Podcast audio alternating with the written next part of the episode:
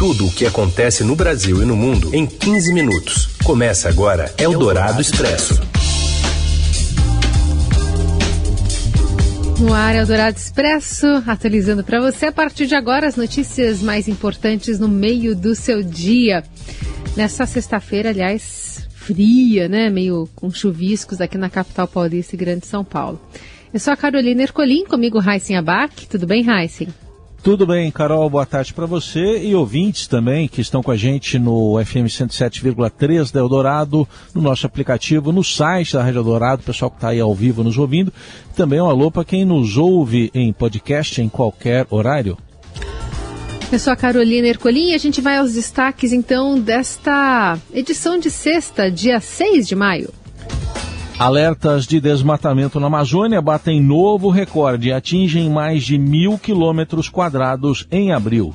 Nova pesquisa do IPESP aponta estabilidade na corrida presidencial. Lula tem 44% das intenções de voto e Jair Bolsonaro 31%. E ainda um alerta sobre a falta de vacinação contra a poliomielite e a investigação de sete casos suspeitos de uma, de uma hepatite infantil misteriosa no Brasil. Eldorado Expresso. Tudo o que acontece no Brasil e no mundo em 15 minutos. Os alertas de desmatamento na Amazônia passaram de mil quilômetros quadrados em abril e bateram recorde para o período. Os dados foram divulgados nesta sexta pelo DETER, que é o sistema de alertas do INPE, e apontam um total de 1.012 quilômetros quadrados. Segundo o Observatório do Clima, esta é a primeira vez que os alertas mensais superam a marca de mil quilômetros quadrados em abril. No mesmo mês do ano passado, os alertas de desmatamento atingiram 580 quilômetros quadrados. Eldorado Expresso. Pesquisa IPESP, divulgada nesta sexta, primeira do mês de maio, mantém o ex-presidente Luiz Inácio Lula da Silva do PT na liderança das intenções de voto para a presidência, com 44% das intenções de voto, um ponto a menos, né, de, mas é uma oscilação dentro da margem de erro que duas semanas atrás. O presidente Jair Bolsonaro, do PL, aparece com 31%, o mesmo patamar que a pesquisa anterior, seguido por Ciro Gomes, do PDT, com 8%. Na sequência do levantamento estimulado de primeiro turno, para o qual é apresentada ao eleitor uma lista de opções de pré-candidatos, estão João Dória, do PSTB, com 3% das intenções de voto, e André Janones, do Avante, com 2%. Simone Tebet, do MDB, e Felipe Dávila do Novo estão empatados com 1%. No levantamento espontâneo, quando os entrevistados não recebem uma lista de candidatos para escolher, Lula se mantém na liderança com 38% e Bolsonaro uh, subiu um ponto, também dentro aí da margem de erro, da oscilação, desde a última pesquisa e chegou a 29% das intenções de voto. Eldorado Expresso. De janeiro a abril, quase 2 milhões e 43 mil jovens de 16 a 18 anos tiraram o título de eleitor e se habilitaram a votar em outubro. Os dados foram divulgados pelo TSE e ainda são parciais e contrariam a ideia de que brasileiros nessa faixa etária estariam desinteressados pela política por descrédito, polarização das campanhas ou receio de cancelamento nas redes. O número de jovens eleitores cresceu de 47 ou mais de 47% em relação ao registrado no mesmo período de 2018 e mais de 57% ante os quatro primeiros meses de 2014. Nos últimos meses, uma campanha de incentivo mobilizou artistas, políticos e o próprio Tribunal Superior Eleitoral. Eldorado Expresso. A disparada nas cotações do petróleo, acentuada após a invasão da Ucrânia pela Rússia, turbinou os resultados financeiros da Petrobras no primeiro trimestre. A estatal teve lucro líquido de 44 bilhões e meio de reais no período, um salto de 3.718% frente ao igual período, a igual período de 2021.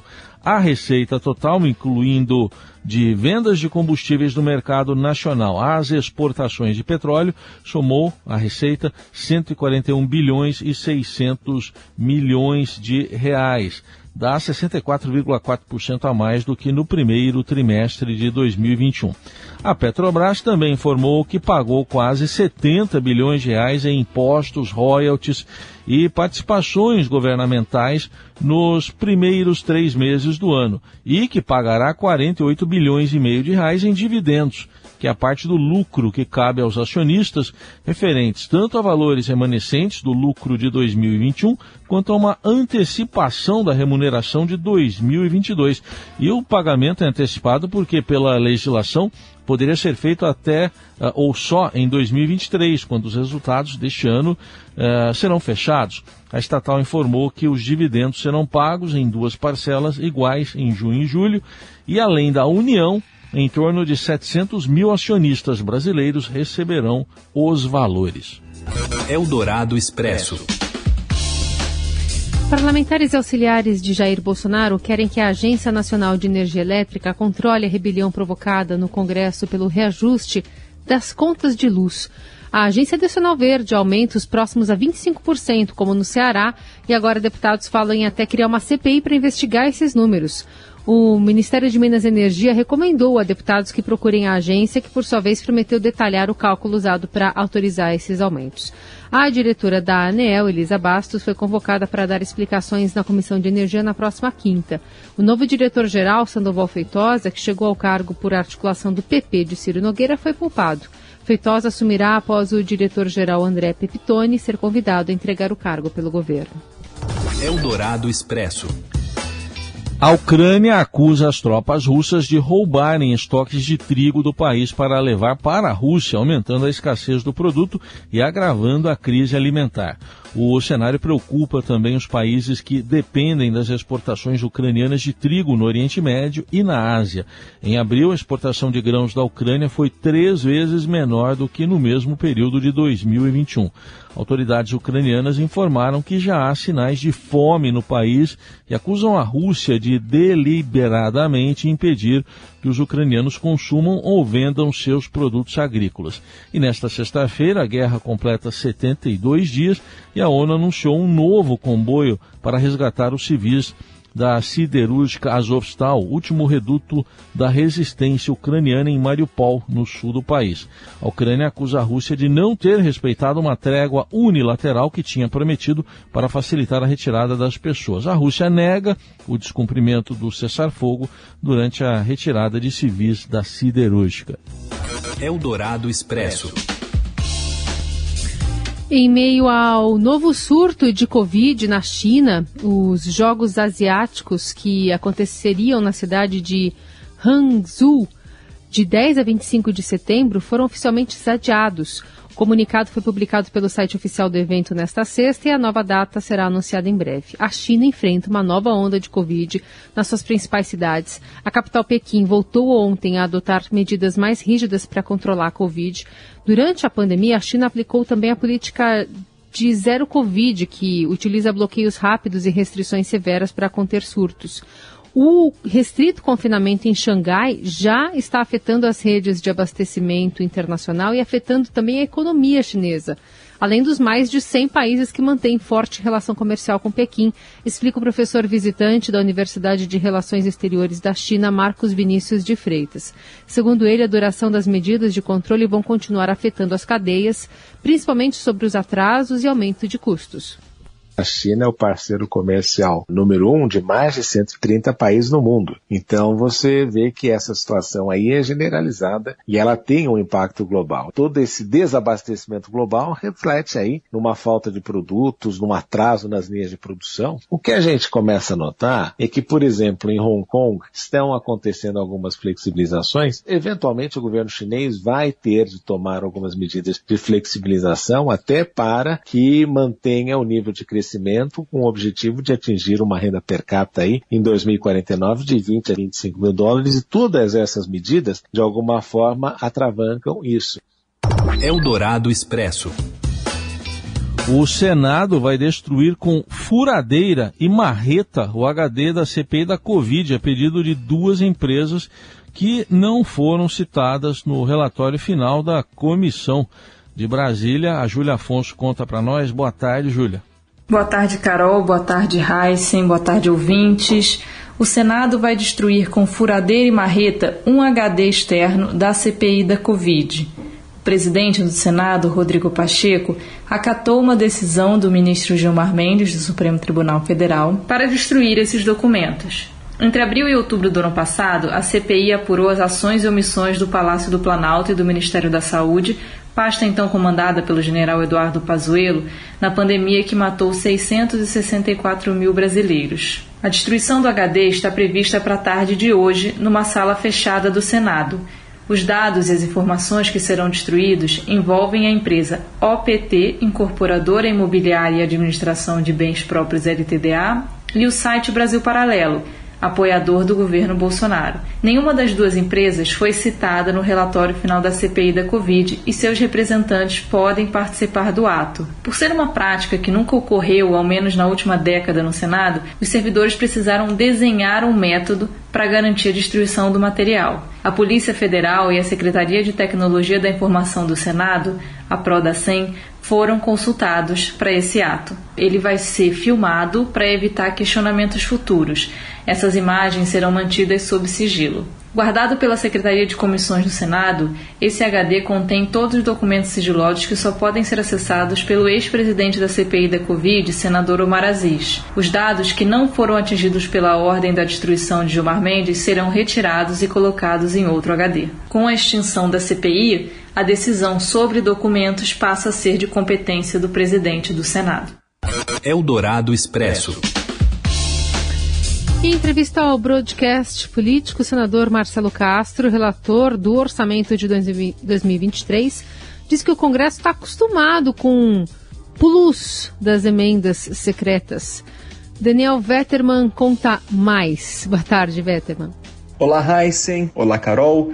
O senador Marcelo Castro, do MDB do Piauí, foi escolhido para ser o relator geral do orçamento de 2023 no Congresso Nacional. Ele deu uma entrevista ao broadcast político ao Estadão e afirmou que o modelo vai ser mantido. Além disso, admitiu que há brecha para os verdadeiros beneficiados pelo esquema continuarem ocultos. As verbas são indicadas pelos parlamentares e liberadas pelo governo do presidente Jair Bolsonaro em troca de apoio político. Neste ano, já estão reservados 16 bilhões e meio de reais. Caberá ao novo relator indicar as emendas do próximo ano, que será executado por quem vencer as eleições de outubro. O parlamentar afirmou na entrevista que o Congresso não vai recuar do controle do orçamento, independente de quem for o presidente da República. Nas palavras dele, os deputados e senadores já estão acostumados com esse plus a mais de emendas parlamentares. Uma paradinha no Eldorado Expresso, mas a gente conta mais já já. Você ouve Eldorado Expresso. A rádio dos melhores ouvintes. Eldorado. Os novos caminhos do agronegócio nas manhãs da Eldorado. O colunista do Estadão e especialista no assunto, José Luiz Tejon, desvenda os segredos e desafios do agroconsciente. Uma discussão sobre um dos setores mais importantes da economia brasileira e como ele pode mexer positivamente com o consumo e a sustentabilidade. Agroconsciente, com José Luiz Tejon. Segundas, quartas e sextas, dentro do jornal Eldorado. Aqui, na Rádio dos Melhores Ouvintes. Neste fim de semana, o blues, o rock e o soul no palco do Bourbon Street. Nesta sexta, dia 6, clássicos da Soul Music e os principais sucessos de Amy Winehouse com Lud Mazzucati. No sábado, dia 7, é pop, é rock, é anos 80 com a banda Kashmir.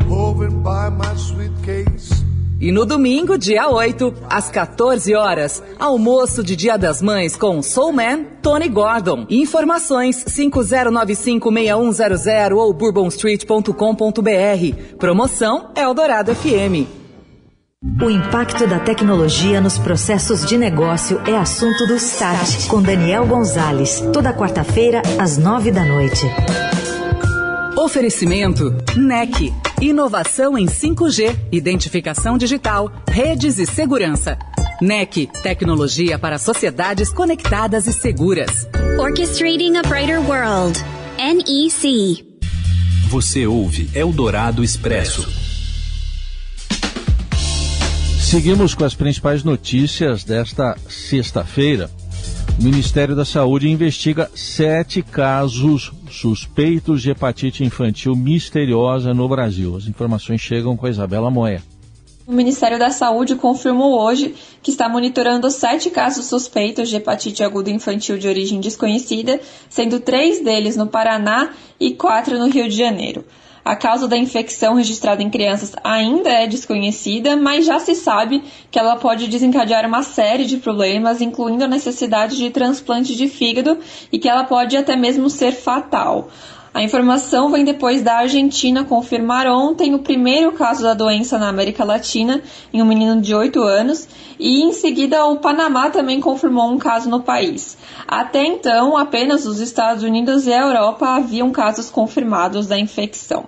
Só lembrando também que até o dia 3 deste mês, mais de 200 casos foram registrados em 20 países pelo mundo, segundo a Organização Mundial da Saúde, a OMS, sendo a grande maioria deles no Reino Unido, o primeiro país que reportou a doença, e lá já houve pelo menos quatro mortes, uma confirmada pelas autoridades britânicas e três pela Indonésia.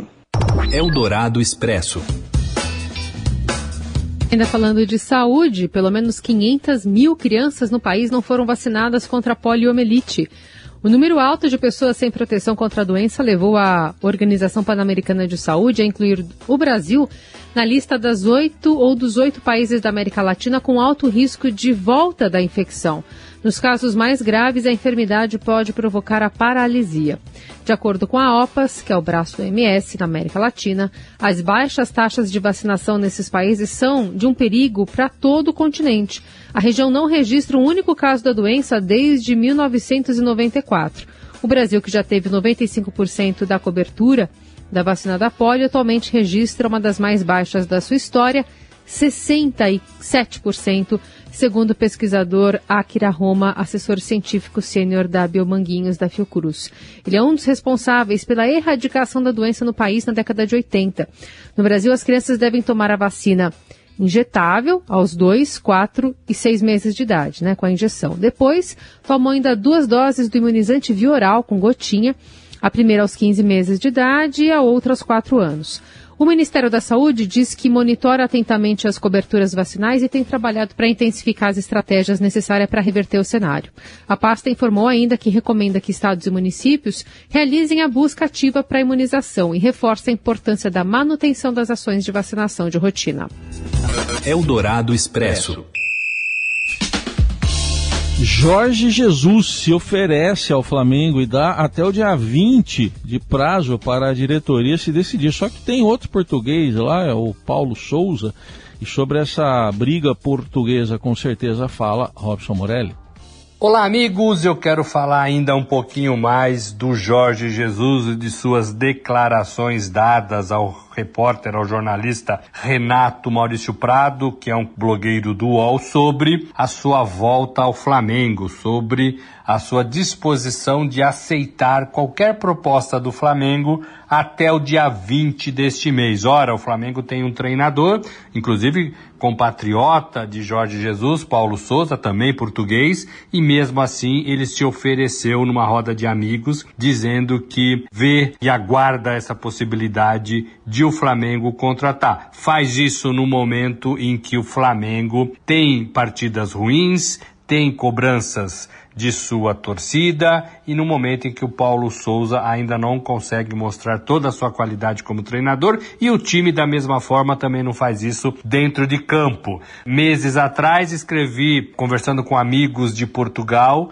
que o Jorge Jesus também estaria interessado em ocupar a vaga de Tite técnico da seleção brasileira, que já avisou que não vai ficar no cargo depois da Copa do Catar. Ele estaria também se oferecendo para comandar a seleção brasileira no próximo ciclo de Copa do Mundo. Então é o Jorge Jesus que vem para o Brasil, está desempregado, deixou o Benfica, vem para o Brasil passa o carnaval no Rio de Janeiro, cidade maravilhosa, rever amigos, a cena para os torcedores e fãs do seu trabalho, vai a jogos do Botafogo e aguarda agora uma oferta para continuar no país trabalhando, ou no Flamengo, ou talvez, quem sabe, na seleção brasileira. É isso, gente. Falei, um abraço a todos, valeu! Ponto final nessa edição do Eldorado Expresso e em mais uma semana. Estamos de volta na segunda-feira. Valeu, Heisen. Valeu, Carol, gente, especialmente aí para as mães. Feliz Dia das Mães, incluindo Dona Carolina. Obrigada. E até segunda para todo mundo aí. Feliz Dia das Mães. Você ouviu Eldorado Expresso tudo o que acontece no Brasil e no mundo em 15 minutos.